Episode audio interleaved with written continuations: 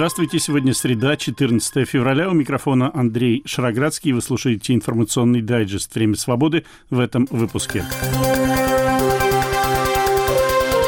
Командование ВСУ заявляет об уничтожении большого десантного корабля Черноморского флота России «Цезарь Куников». Российские войска впервые применили при обстреле Украины гиперзвуковые ракеты типа «Циркон».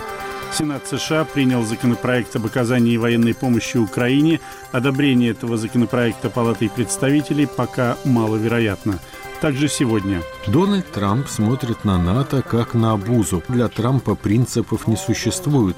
Любой шаг он рассматривает как сделку. Он не понимает, что обещания, которые мы даем, служат и нашим интересам. Джо Байден резко раскритиковал слова Дональда Трампа о том, что США не будут защищать от Владимира Путина союзников по НАТО, не заплативших полностью членские взносы. Не менее трех человек стали жертвами российского ракетного удара по городу Селидово, это в Донецкой области Украины. Разрушены жилой дом и больница, погибшие восьмилетний мальчик, пациент больницы, его мама и беременная женщина, которая находилась на сохранении. До пяти человек увеличилось число жертв массированного ракетного обстрела Киева 7 февраля. Причем эксперты заговорили о том, что российская армия впервые применила для атаки гиперзвуковую ракету нового типа «Циркон», которую в обращении к Федеральному собранию несколько лет назад расхваливал Владимир Путин, за ним и российские военные. Вот что в прошлом году в репортаже телеканала «Звезда» говорил об этом командир фрегата Дальневосточного флота ВМС России Игорь Крахмаль примечательно названная им предполагаемая цель удара с помощью ракеты «Циркон». По точности наведения, ну там буквально сантиметры. Сантиметры? И это касается в том числе и циркона? Циркона, да. То есть если стоит перекрестие, можно вот как снайпер попасть в перекрестие? Практически да. Если вот стоит пятиэтажный дом, то мы прицелились в подъезд. То где-то вот, если не в этот подъезд, то в соседний точно летает. Это был фрагмент эфира российского телеканала «Звезда». Замечу еще раз, что это была архивная запись. Командир фрегата адмирал Горшков Игорь Крохмаль умер в конце прошлого года, как сообщалось, от тяжелой болезни. Ну, продолжим разговор о предполагаемом применении ракет «Циркон» при обстреле Киева. Из украинской столицы передает корреспондент телеканала «Настоящее время» Алексей Продайвода. Российская армия обстреляла Киев 7 февраля предположительно гиперзвуковой ракетой «Циркон». Об этом заявили в Киевском научно-исследовательском институте судебных экспертиз и показали видео найденных обломков. На них эксперты обнаружили маркировку 3М22 и детали, которые характерны именно для этой ракеты. Другие отметки на обломках указывают на дату производства ракеты – конец 2023-2024 год. То есть совсем недавно сообщили украинские специалисты. Российские производители заявляют, что гиперзвуковая ракета «Циркон» может развивать скорость более 9 тысяч километров в час и поражать цели на расстоянии до полутора тысяч километров. Ее испытания начались еще до полномасштабного вторжения России в Украину. Это оружие регулярно расхваливала российская пропаганда. 7 февраля российская ракета «Циркон» предположительно упала в Днепровском районе Киева. Фото в тот день опубликовала национальная полиция. Упала ли ракета сама или ее сбила украинское ПВО, пока неизвестно. Но своей цели она точно не достигла, считает военный эксперт Валерий Рябых либо она все-таки, скажем так, летела и есть проблемы с системой наведения, и в принципе, она закончила свой путь э, ну, благополучно для украинцев и упала в относительно безопасном месте. Но нужно сказать, что это было в непосредственной близости с жилыми районами, и тут любое отклонение могло перевести к большой трагедии. Либо, конечно же, на нее было оказано воздействие при помощи тех же противоракетных комплексов. В настоящее время среди известных носителей циркона фрегат «Адмирал Горшков» и подводная лодка «Северодвинск», которые базируются далеко на севере, откуда ракета не могла долететь до Киева. Украинские эксперты считают, что пуск 7 февраля был произведен с юга из модернизированного берегового ракетного комплекса «Бастион». В Киевском научно-исследовательском институте судебных экспертиз утверждают, что российская ракета «Циркон» не соответствует заявленным техническим характеристикам. Каким именно и почему эксперты обещают сообщить после дальнейшего исследования. Сообщение корреспондента телеканала «Настоящее время» Алексея «Продай воды». А командование Вооруженных сил Украины сообщило сегодня об уничтожении с помощью надводных дронов большого десантного корабля Черноморского флота России «Цезарь Куников» с экипажем около 90 человек. В социальных сетях опубликованы кадры удара по кораблю, на которых виден сильный взрыв. Я легко нашел на портале YouTube ролик одного из севастопольских каналов, в котором рассказывается об истории и вооружении «Цезаря Цезаря Куникова. Немного мешает бравурная музыка, но все-таки давайте послушаем. Мы приветствуем вас на борту большого десантного корабля «Цезарь Куников». 12 марта 1986 года был произведен спуск корабля на воду. 30 сентября 1986 года на корабле был сформирован первый экипаж БДК-64 и поднят государственный флаг СССР. 10 мая 1989 года БДК проекта 775.2 БДК-64 переименован в БДК «Цезарь Куников», который до настоящего времени носит имя прославленного героя Новороссийской десантной операции в годы Великой Отечественной войны. Для своей защиты и поддержки десанта на корабле размещено вооружение. Поднимаясь выше, мы оказываемся на кормовой артиллерийской палубе, где расположен артиллерийский комплекс АК-725. Как правило, установка применяется для ведения боя по воздушным целям с дозвуковой скоростью, а также по береговым и морским целям.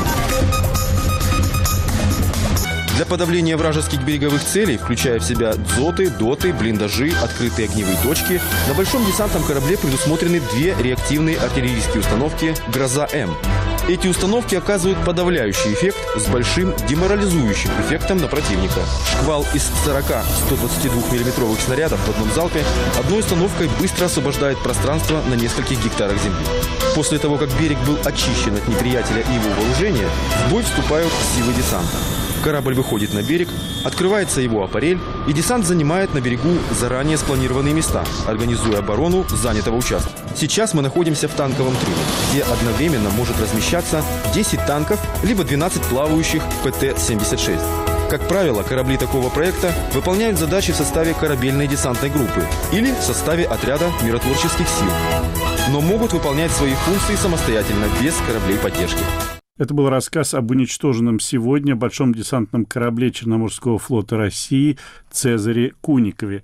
Тоже отмечу, что говоря о подвиге офицера Красной Армии Цезаря Куникова, именем которого назван корабль, офицер ВМС России употребил словосочетание «российская операция», почему-то не советская, хотя речь идет о Великой Отечественной войне, операции по захвату плацдарма на Новой Земле под Новороссийском воспетый, кстати, в книге Леонида Брежнева.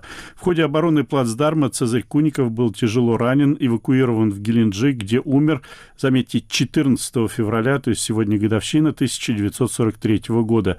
На это обратили внимание сегодня многие. Обратил внимание и спикер ВМС Украины Дмитрий Плетенчук, отвечавший на вопрос, что случилось с большим десантным кораблем «Цезарь Куников».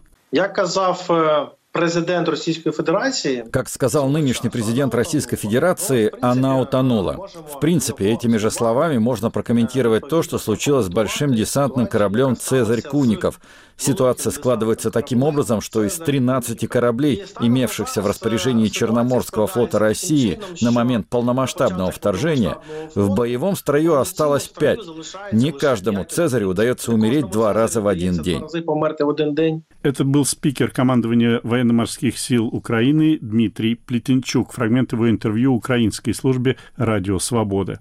К середине дня в среду никаких комментариев по поводу судьбы корабля «Цезарь Куников» со стороны Министерства обороны России или командования ВМФ не поступало, журналисты обратились к пресс-секретарю Кремля Дмитрию Пескову. Ответ был стандартным, но давайте все-таки послушаем. Сегодня появилась информация о том, что э, в Черном море был нанесен удар по одному из российских кораблей. Как можете прокомментировать эту ситуацию и как вот видится Кремлю, есть ли какая-то глобальная опасность для российского флота с учетом того, что все-таки флот Украины не так могуществен, как российский. Вот почему такое происходит все-таки потери кораблей? Спасибо. Смотрите, это все-таки напрямую связано с ходом специальной военной операции. Соответственно, это исключительно прерогатива Министерства обороны. Я предлагаю вам ориентироваться на заявления наших военных коллег. Я по этому поводу ничего сказать не могу. Это был Дмитрий Песков. Журнал Forbes сообщил, что вооруженные силы Украины в последнее время стали успешно использовать против российских воздушных целей систему радиоэлектронной борьбы «Покрова» отечественного, то есть украинского производства. Вот что о принципах работы этой системы рассказывает украинский военный эксперт Анатолий Храпчинский.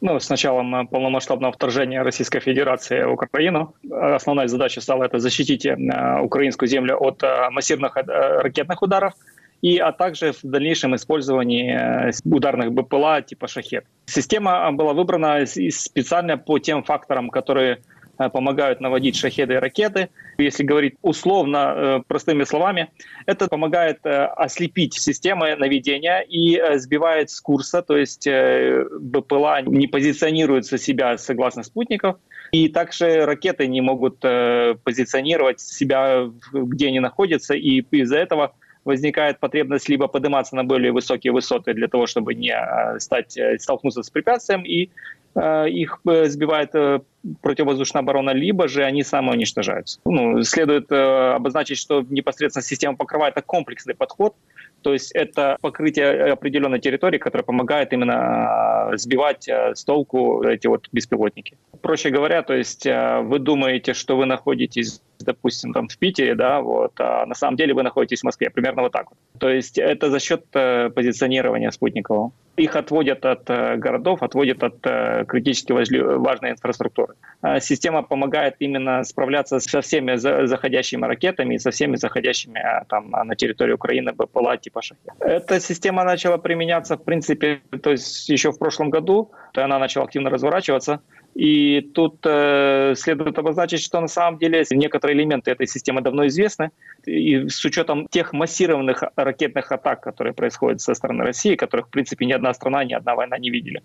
Потому что тут э, следует обозначить, все-таки э, российские ракеты, они э, опасны и несут много урона нужно было искать э, решения, не только усиливая там э, систему противовоздушной обороны, но и непосредственно за счет вот таких вот э, современных э, станций, которые помогают не использовать э, дорогостоящие ракеты для уничтожения, а использовать именно радиоэлектронную борьбу для того, чтобы не попадали в цель эти ракеты и шахеды. О принципах работы системы радиоэлектронной борьбы «Покрова» украинского производства говорил украинский военный эксперт Анатолий Храпчинский. Привет, меня зовут Марьяна Тарачешникова. А я Наталья Джампаладова.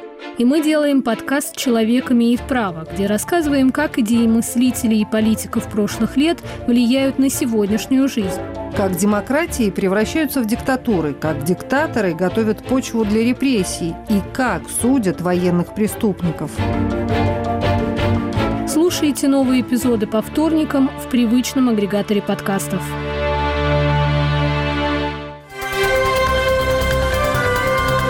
Вы слушаете информационный дайджест «Время свободы». Сегодня среда, 14 февраля. Тему выпуска представляю я, Андрей Шароградский. Президент России Владимир Путин через посредников предлагал Соединенным Штатам заморозить конфликт в Украине при условии сохранения за Россией занятых ее войсками украинских территорий. Соединенные Штаты отвергли это предложение, заявив, что не будут вести переговоры о перемирии без участия Украины. Об этом сообщает со ссылкой на российские, подчеркну это источники, информационное агентство «Рейтер».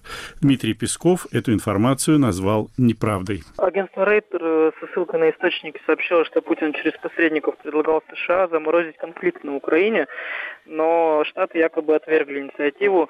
Правда ли, что были такие предложения? Нет, это неправда. Сегодня же в рамках правительственного часа в Думе выступал министр иностранных дел Сергей Лавров за все главные кризисы в мире, украинский, ближневосточный и, назовем это, юго-восточный. Он возложил ответственность на Соединенные Штаты Америки. Примечательно, что Лавров в своей речи ссылался на интервью Владимира Путина Такеру Карлсону, как когда-то советские госчиновники ссылались на доклады генеральных секретарей Компартии Советского Союза. Как подчеркнул президент, в интервью Такеру Калсону, мы остаемся открытыми для политико-дипломатического урегулирования на основе учета наших законных интересов, на основе учета реалий, которые сложились за долгие годы и которые сейчас вот привели к нынешней ситуации. Однако при отсутствии у тех, кто нам объявил войну, серьезных предложений, их нежелание учитывать ни наши интересы, ни реалии на земле, договориться, конечно, за столом переговоров пока не, не получится. Вариантов таких не просматривается.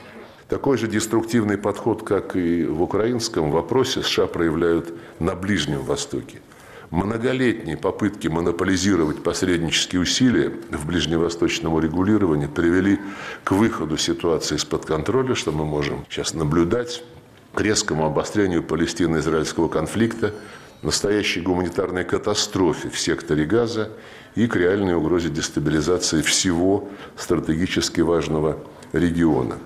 Нездоровые тенденции мы наблюдаем и в Азиатско-Тихоокеанском регионе, куда Вашингтон при помощи своих сателлитов стремится привнести не только логику блокового противостояния, но и инфраструктуру Североатлантического альянса. Фрагмент сегодняшнего выступления в Думе министра иностранных дел России Сергея Лаврова. Тем временем Сенат США после долгих обсуждений и споров принял таки законопроект, предусматривающий выделение в качестве помощи Украине, Израилю и Тайваню 95 миллиардов долларов. Сенаторы одобрили законопроект 70 голосами за, 29 голосовали против. При необходимом пороге для одобрения законопроекта в 60 голосов. Среди поддержавших закон 22 республиканца. Голосование состоялось ранним утром после шестичасового марафона речей республиканцев из числа противников помощи Украине. Важность принятого законопроекта подчеркнул лидер демократического большинства в Сенате Чак Шумер. Сегодня мы стали свидетелями принятия одного из самых исторически значимых законопроектов, который возымеет самые серьезные последствия. В последний раз Сенат поддерживал проект столь значимый не только для нашей национальной безопасности, не только для безопасности наших союзников, но и для западной демократии десятки лет назад. Если мы хотим, чтобы мир оставался безопасным и в нем было место свободе, демократическим принципам, если мы хотим обеспечить процветающее будущее, Америка должна показывать путь, и с помощью этого законопроекта законопроекта Сенат провозглашает, американское лидерство не уменьшится, не угаснет, не пошатнется. Говорил лидер демократического большинства в Сенате США Чак Шумер, а вот заявление сенатора-республиканца Мита Ромни, который подчеркнул, что речь идет именно о помощи союзнику оружием и боеприпасами, а не об отправке американских солдат на фронт. Нас не просят отправлять американских военных на войну. Нас просят помочь украинцам защитить себя. Если мы не сможем этого сделать, Путин вторгнется в страну-участницу Североатлантического альянса. Он может отложить это вторжение до того, пока не восстановит свои вооруженные силы. Но мы должны четко понимать, что Украина это еще не конец, это только шаг заявление сенатора-республиканца Мита Ромни. Тем не менее, шансов на то, что принятый Сенатом законопроект будет одобренный Палатой представителей, где у республиканцев большинство, пока немного. Пока даже непонятно, будет ли этот законопроект поставлен на голосование. Многие конгрессмены-республиканцы отвергают законопроект, так как он не предусматривает немедленные меры по укреплению границы США с Мексикой. Ну а президент США Джо Байден, комментируя принятие Сенатом закона о помощи Украине, Израилю и Тайваню, заодно обрушился с резкой критикой на своего предшественника Дональда Трампа, который является главным противником продолжения оказания помощи Украине.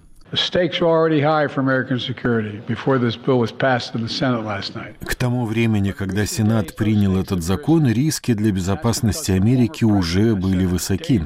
Но в последние дни эти риски выросли еще больше. И все потому, что бывший президент США дал миру опасный, шокирующий и, по правде говоря, не американский сигнал. Несколько дней назад Трамп предложил Владимиру Путину вторгнуться в страну НАТО. Он сказал, цитата, Если наш союзник не тратит достаточно денег на оборону, то он позволит русским делать все, черт побери, что они захотят. Конец цитаты. Вы только представьте себе, это сказал бывший президент Соединенных Штатов, и это слышал весь мир. А самое плохое, он как раз это имел в виду. Никто из американских президентов никогда не уступал давлению российского диктатора. И я говорю совершенно ясно и четко, я тоже никогда так не поступлю. Господи, как это глупо, постыдно, опасно, не по-американски. Когда Америка дает свое слово, это что-то значит. Если мы даем обещание, мы его выполняем. НАТО – наше святое обещание. Дональд Трамп смотрит на НАТО как на обузу. Он не видит в НАТО союза, который защищает Америку и мир. Он видит только протекционистский рэкет. Он не понимает, что союз НАТО построен на фундаментальных принципах свободы, безопасности и национального суверенитета. Потому что для Трампа принципов не существует. Любой шаг он рассматривает как сделку. Он не понимает, что обещание обещания, которые мы даем, служат и нашим интересам. Я бы напомнил Трампу и всем, кто поворачивается спиной к НАТО. Статья пятая использовалась лишь однажды, единственный раз в истории НАТО. И это было сделано, чтобы защитить Америку после атаки 11 сентября. Мы никогда не должны об этом забывать. Предпринимается много попыток внести раскол в Североатлантический союз. Те, кто хочет причинить вред Америке, очень хотят развала НАТО. И можете быть уверены, они все ликовали, когда услышали то, что сказал Трамп. Но я знаю, я никогда не уступлю им. Я не могу себе представить, чтобы кто-то из американских президентов уступил. И пока я президент, если Путин атакует кого-то из наших союзников по НАТО, мы будем защищать каждую пять его территории. Это был фрагмент вчерашнего выступления президента Соединенных Штатов Джо Байдена. Журналисты издания «Медиазоны», изучив опубликованный на сайте Министерства внутренних дел России список лиц, объявленных в розыск, обнаружили в нем несколько десятков европейских чиновников и политиков разного ранга, включая, к примеру, нынешнего премьер-министра Эстонии Каю Калас. Предполагается, что дела против них возбуждены в связи со сносом памятников советским воинам в странах Балтии. А не менее ста граждан Грузии объявлены в России в розыск за участие в боевых действиях в Украине на стороне ВСУ. Из Тбилиси передает Георгий Кабаладзе. Российский ресурс «Медиазона» сообщает о публикации на сайте МВД России огромного списка, несколько тысяч имен, иностранных граждан, объявленных в розыск за участие в боевых действиях против российских войск. Больше всех в этих списках граждан Грузии. Среди них депутат парламента нынешнего созыва лидер партии «Граждане» Алеко Элисашвили и сразу два бывших министра обороны страны – Георгий Барамидзе и Ираклио Крошвили.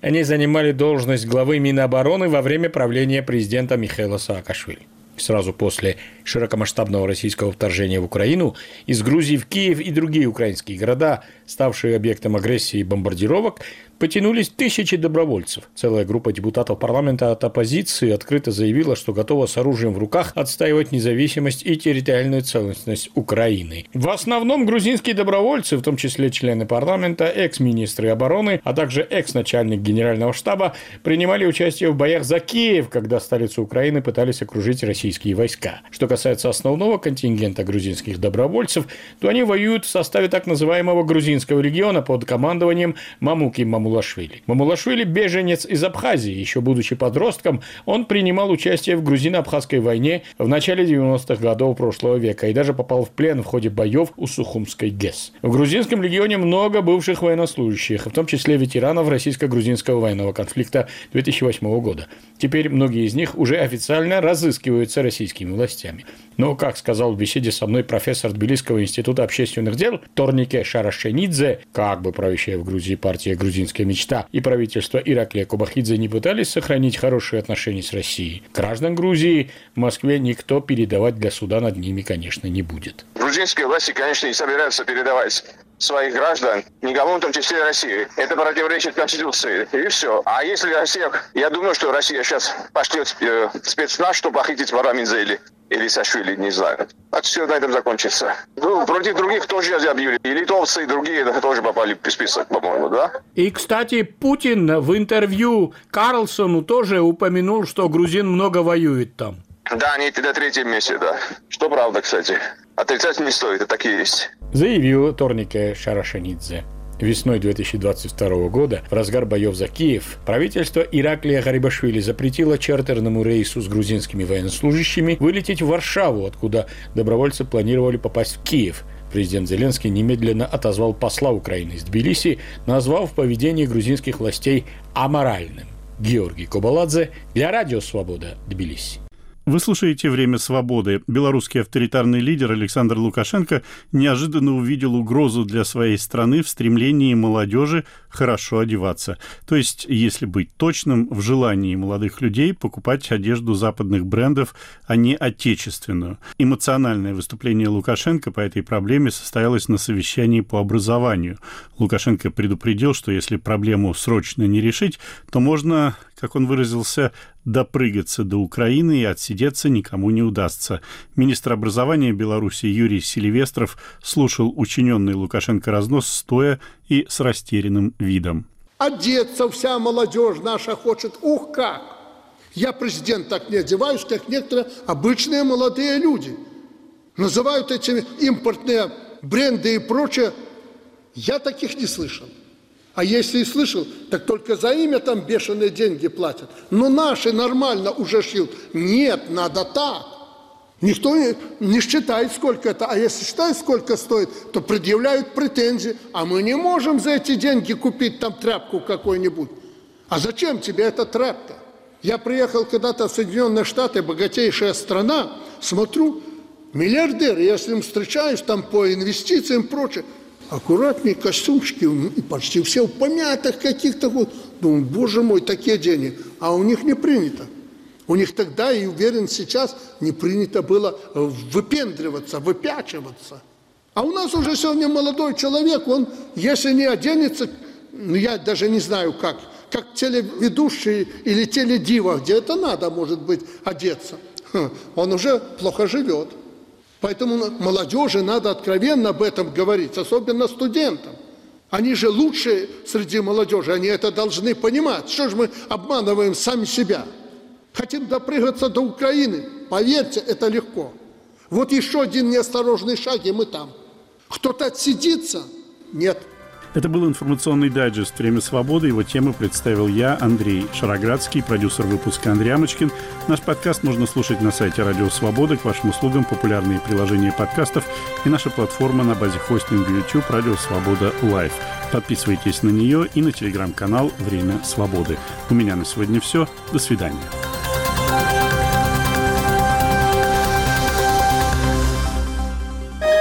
Студия подкастов «Радио Свобода».